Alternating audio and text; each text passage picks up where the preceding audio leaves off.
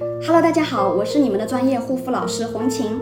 今天呢，来跟大家分享激素脸日常洗脸要注意哪些呢？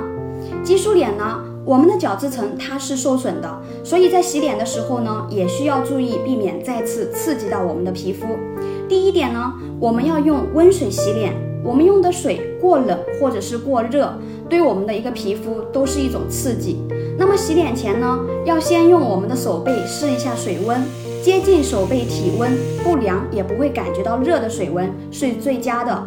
那么这个温度的水洗脸呢，对我们的皮肤是最合适的，能够清洁到位，又不会刺激到我们的皮肤。